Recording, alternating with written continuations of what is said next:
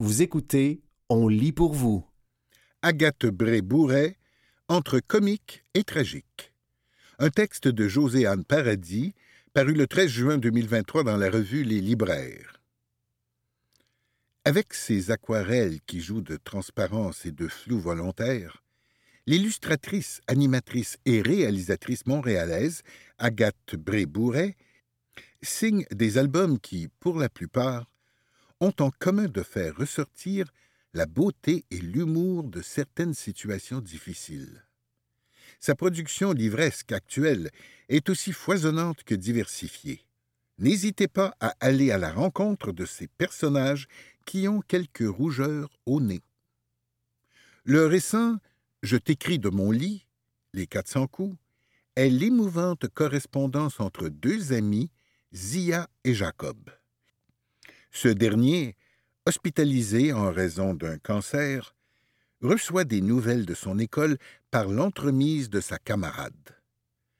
Quel défi principal a dû être surmonté lors de la mise en image de ce texte à la fois triste et lumineux? J'adore avoir à naviguer dans des tons différents et délicats, d'un côté tragique, mais d'un autre lumineux, sans oublier que ce doit être toutefois amusant puisque c'est tout de même un livre pour enfants. Je suis même plutôt à l'aise dans ce genre de défi.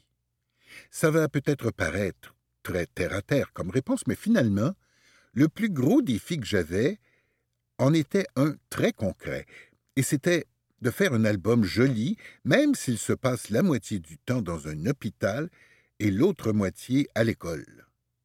C'est très facile de créer de belles images dans un jardin ou une forêt, mais déjà que les intérieurs sont intimidants pour moi, un hôpital, c'est peut-être la chose la plus déprimante et difficile à dessiner. En plus, dès que je commence à dessiner une pièce, j'oublie ce qu'il faut mettre dedans. Mais diantre, qu'y a-t-il dans une chambre à part un lit? Dans une chambre d'hôpital, je ne comprends même pas les objets qui y sont, alors ça m'intimidait au départ. Finalement, je me suis juste laissé aller à faire mon idée d'un hôpital, mais d'un hôpital où l'on guérit. L'album Anatole qui ne séchait jamais Fonfon, écrit par Stéphanie Boulet, a remporté le prix TD de littérature canadienne pour l'enfance et la jeunesse. Ce livre parle de la différence sans la nommer ni la montrer. Votre contribution, dit-on, a été d'apporter une touche ludique, voire humoristique, sur ce texte au départ assez sérieux, qui parle d'un petit garçon de quatre ans complètement malheureux. Comment en êtes-vous arrivé à trouver ce ton juste pour mettre en image ce texte particulier? Je me souviens d'avoir été étonné à notre première réunion par le fait que je semblais voir d'histoires vraiment plus légères et ludiques que les éditrices. Il y avait plein de petites blagues et de petites pensées fantaisistes dans la vision du monde de Régine. C'est que Régine, la narratrice de l'histoire, a beaucoup d'imagination et est très résiliente et optimiste. Et après tout, ça finit quand même bien, alors, pour balancer la tristesse de certains aspects de l'histoire, j'allais, avec les illustrations, insister sur la lumière. De toute façon, tout le monde préfère les histoires heureuses. C'est comme ça, pas juste au cinéma, écrit Sarah Dignard, qui signe le texte de l'album Le pouvoir des sous-noirs, la bagnole, une histoire sur la bipolarité d'un papa que vous illustrez. Et vous, préférez-vous mettre en image des histoires heureuses ou tristes?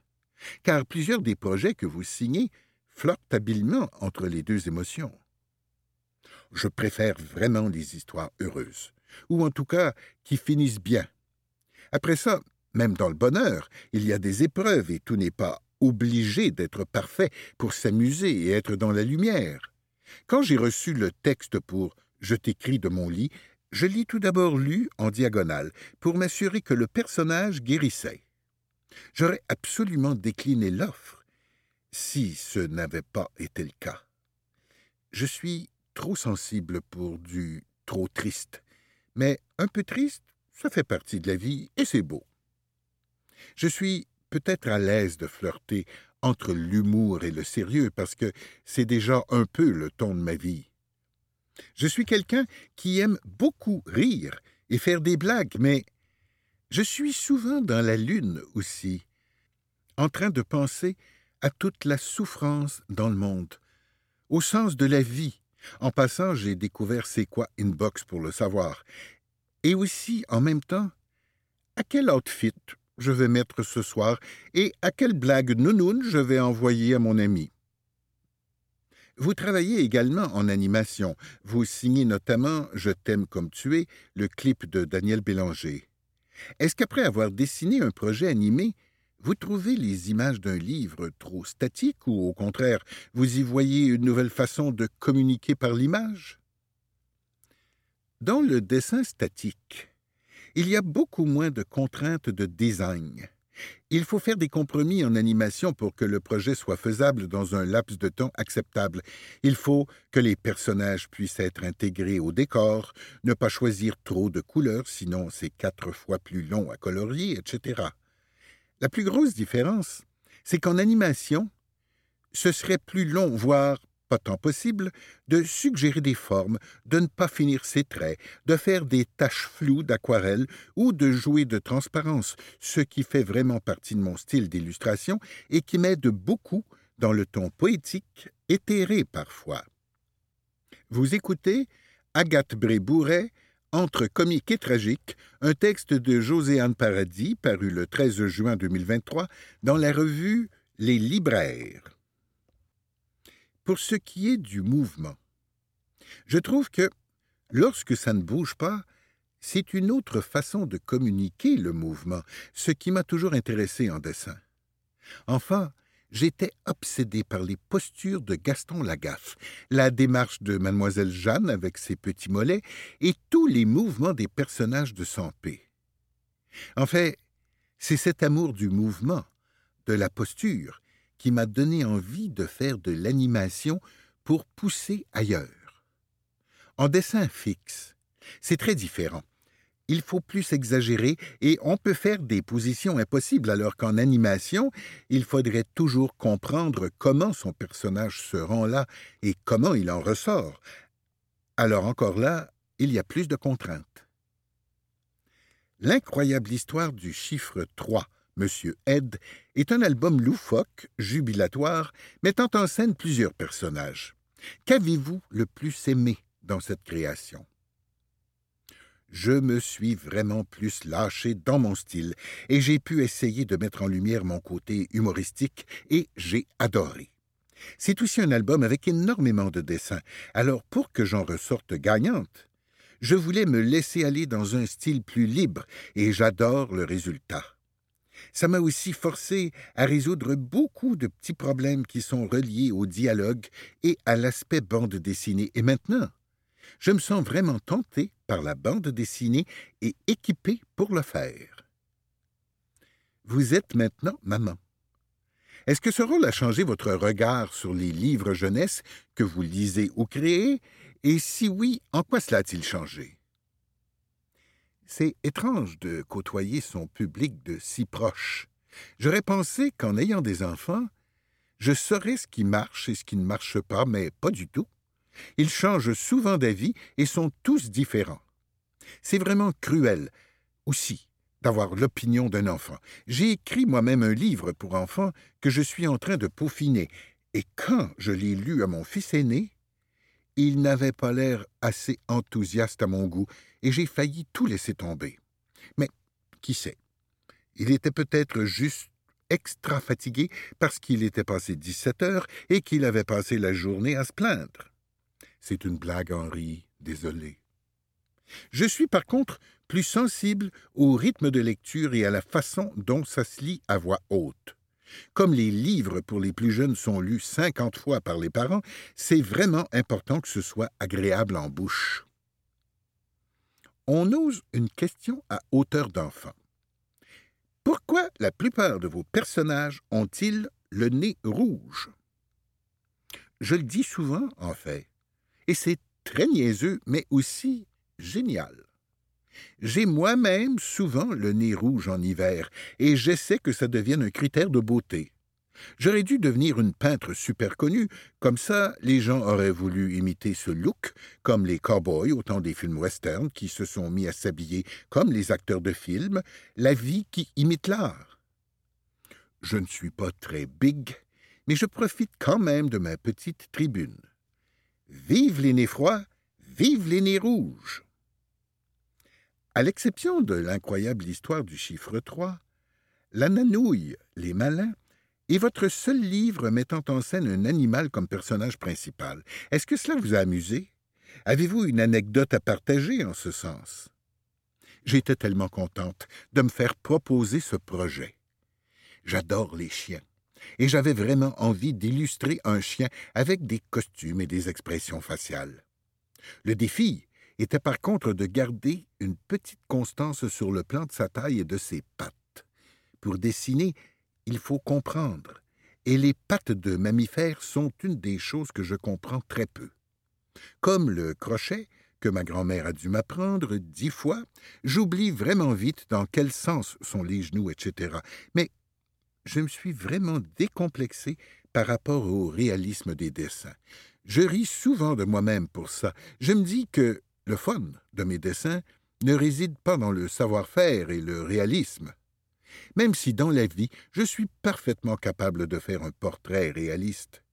C'est quand même amusant et libérateur de se dire Ben moi, on va dire que c'est comme ça que je vais faire un singe, ou c'est comme ça qu'un chien boit du thé.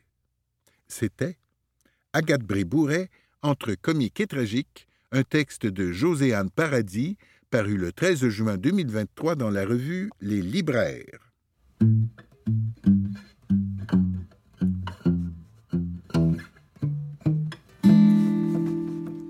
Rallumer la passion de la lecture chez vos ados. Un texte d'Émilie Carpentier, paru le 13 juin 2023 dans la revue Les Libraires. Il y a plusieurs mois de cela, j'ai reçu en librairie la visite d'une maman cherchant un livre pour son ado. Elle me confiait qu'autrefois, grand lecteur, celui-ci avait depuis quelques années perdu l'étincelle pour la lecture.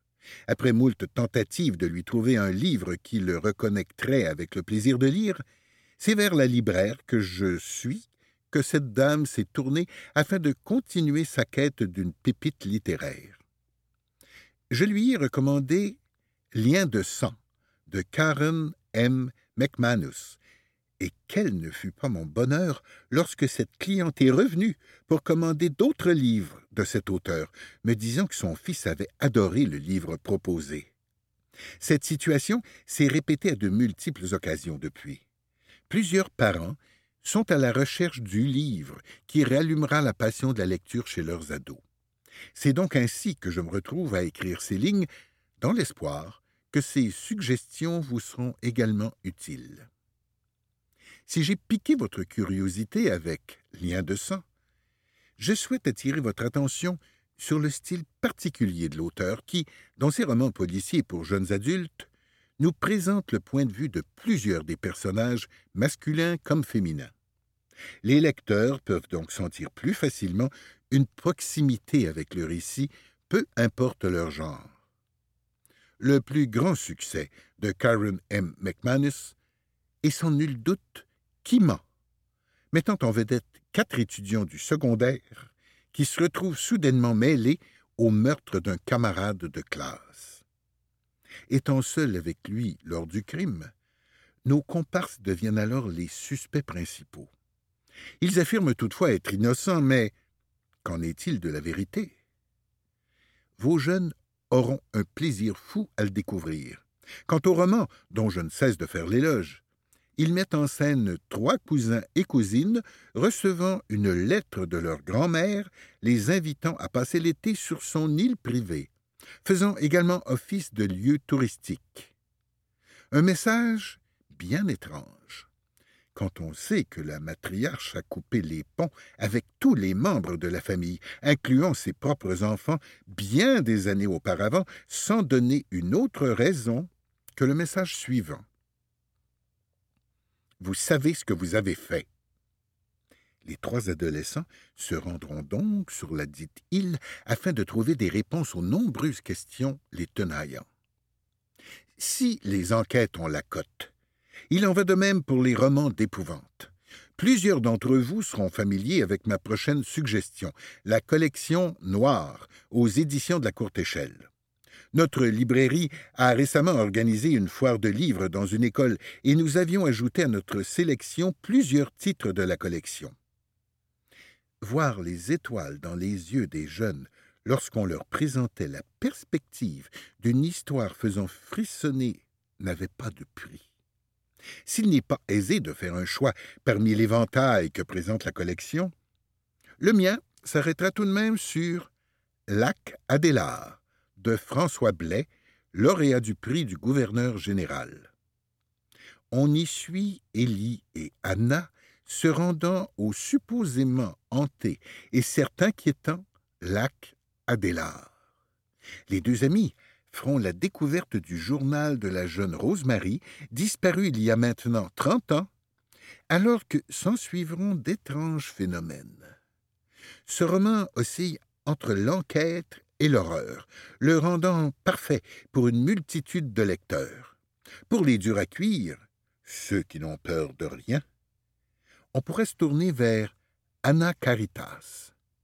Cette série de Patrick Isabelle plonge le lecteur dans une atmosphère lugubre lorsque, après avoir tenté d'interroger l'au-delà à l'aide d'une planche de Ouija, un groupe d'adolescents invoque malencontreusement une entité malfaisante. Si les précédentes suggestions sont plutôt fortes en émotion, les prochaines le seront également, mais d'une toute autre manière. Je me tourne maintenant vers nos lectrices et lecteurs qui aiment quand un récit peut ressembler à leur propre vie, c'est-à-dire avec des histoires se déroulant à l'école et dans un cercle semblable au leur. Ma vie de gâteau sec d'Élisabeth Barry Le Sart aura vite fait de conquérir le cœur de votre ado.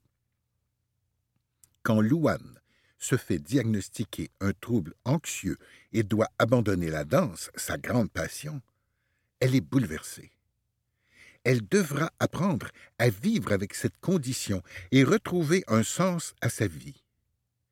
L'amitié, l'entraide et la quête de se redécouvrir se côtoient dans le premier opus de cette passionnante série.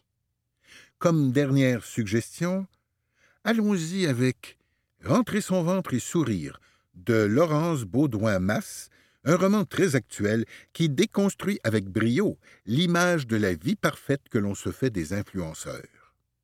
On aborde la grossophobie, l'envers des réseaux sociaux, le désir d'approbation et beaucoup d'autres sujets au cœur de la vie des ados.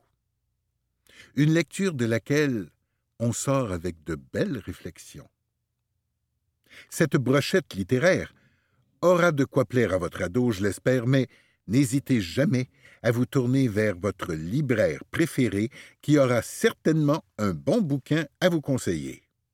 C'était Rallumer la passion de la lecture chez vos ados, un texte d'Émilie Carpentier paru le 13 juin 2023 dans la revue Les libraires.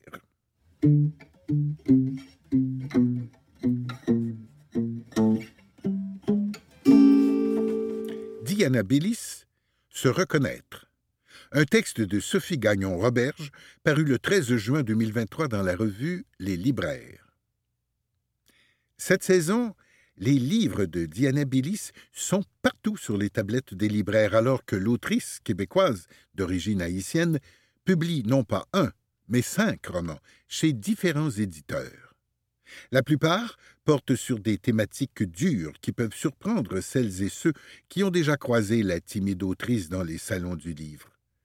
Mais celle qui se définit elle-même comme introvertie reconnaît que l'écriture, c'est sa façon de hurler. Présente dans le paysage littéraire depuis plus d'une dizaine d'années, Diana Bellis a vu d'abord plusieurs de ses manuscrits être refusés parce que la violence ou les difficultés qu'elle met en scène effrayaient. L'affirmation du besoin de diversité en littérature jeunesse a toutefois fait bouger les choses et les romans qui traînaient dans son ordinateur ont soudainement trouvé preneur. C'est une forme d'opportunisme de leur part, précise Diana Bélis lorsqu'on soulève la question. Mais si ce n'est pas moi qui prends cette place, ce sera quelqu'un d'autre. Autant en profiter pour mettre de l'avant des personnages qui méritent le devant de la scène depuis super longtemps, comme des jeunes d'origine haïtienne qu'elle présente sous un angle réaliste, avec une langue qui ressemble à celle qu'on rencontre dans les écoles montréalaises, un mélange de français, d'anglais, de créole et d'arabe, et qu'elle confronte à des problématiques actuelles et difficiles. Il n'y a pas beaucoup de poils qui dépassent dans la littérature jeunesse au Québec, mais je refuse de me censurer, quitte à déranger, affirme l'autrice, qui s'est fait connaître avec le roman choc Fille à vendre, paru dans la collection Tabou, et pour lequel on lui a reproché son côté violent, d'avoir décrit sans filtre des scènes d'agression sexuelle, d'avoir montré le côté sombre de certaines réalités. J'ai l'impression que ce n'est pas grand-chose que je raconte, objecte-t-elle néanmoins. Les adolescents que j'ai rencontrés ont vécu des choses tellement difficiles qu'on ne peut même pas l'imaginer.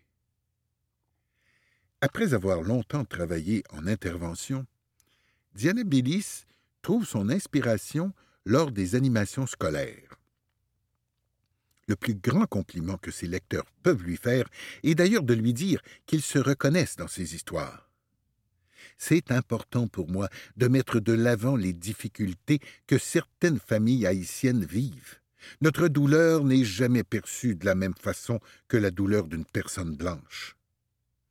La notion d'espoir est souvent mise de l'avant en littérature jeunesse. Cependant, l'espoir pour un jeune qui ne l'a pas eu facile et pour une personne normale, c'est différent, explique posément l'autrice avec une voix douce qui tranche avec certaines scènes de ses romans, notamment celle de Gangland, paru chez Boomerang dans la collection Nuance.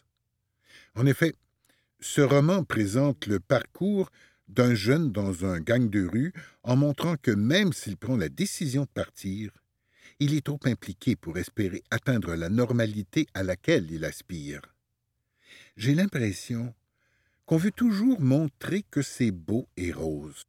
Oui, plusieurs s'en sortent, et tant mieux.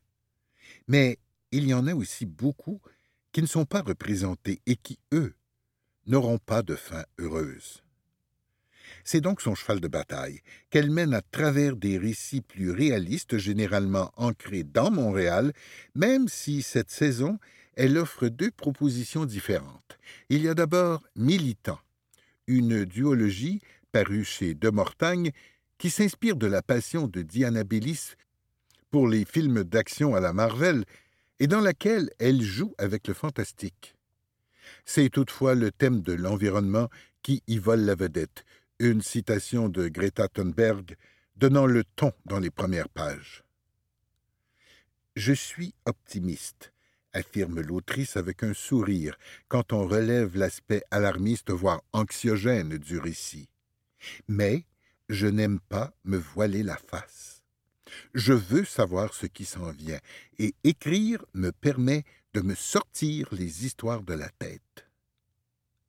C'est aussi pour cette raison qu'après le séisme en Haïti en 2010, alors qu'elle n'était pas encore publiée à cette époque, elle a rédigé le roman Le jour où la terre a tremblé, paru chez Dominique et compagnie, et qui raconte la tragédie à travers le regard d'une adolescente.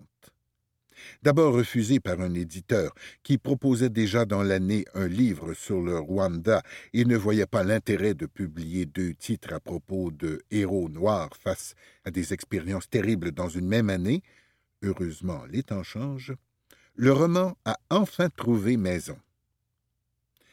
J'ai l'impression que ça a bougé après ce qui est arrivé à George Floyd et que les gens ont découvert que le racisme existait. Mais c'était présent avant. Et ça existe encore maintenant, explique Diana Bellis. Du même souffle, l'autrice, qui est de plus en plus reconnue comme une figure incontournable de la littérature jeunesse au Québec, conclut C'est ma vie de tous les jours, au travail ou dans les salons, ma diversité. C'était, dit Annabélis, se reconnaître un texte de Sophie Gagnon-Roberge paru le 13 juin 2023 dans la revue Les Libraires.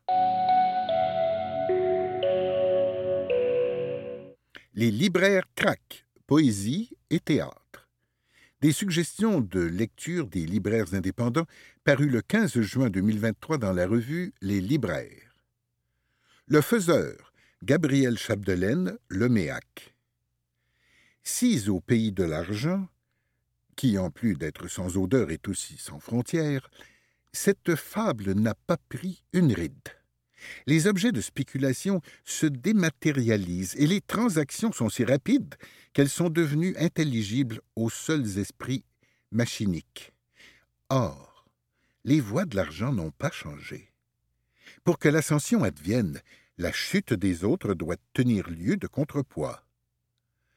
En transposant la déroute de Mercadet, le boursicoteur, en notre saltan, Jean-François Nadeau, Chapdelaine prouve toute l'actualité de l'œuvre de Balzac.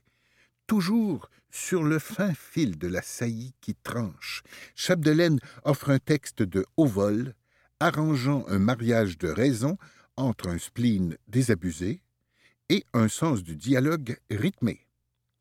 Par Thomas Dupont-Buiste, Gallimard. Acuteux. Meki Ottawa, France Trépanier, Remue-Ménage. Le premier livre de Soleil Launière paraît dans une collection consacrée au théâtre féministe, mais se lit aussi comme un récit, un poème, un journal, un discours, une longue chanson. Son texte n'entre dans aucune catégorie au même titre que l'autrice qui se sent constamment partagée entre deux identités et deux réalités, entre la honte et la fierté. Chaque mot est tantôt un coup de poing, tantôt un baume sur les blessures que le temps ne parvient pas toujours à guérir. L'identité devient alors quelque chose à construire et à déconstruire au gré des événements et des rencontres et finalement à embrasser dans toutes ses nuances et ses contradictions. Le titre de la pièce, acuteux, signifie suspendu en langue inoue et il est évident qu'avec ce texte, l'autrice s'ancrera dans le paysage littéraire autochtone du Québec. Par Isabelle Dion, Norac. C'était Les libraires crack, poésie et théâtre, des suggestions de lecture des libraires indépendants, paru le 15 juin 2023 dans la revue Les libraires.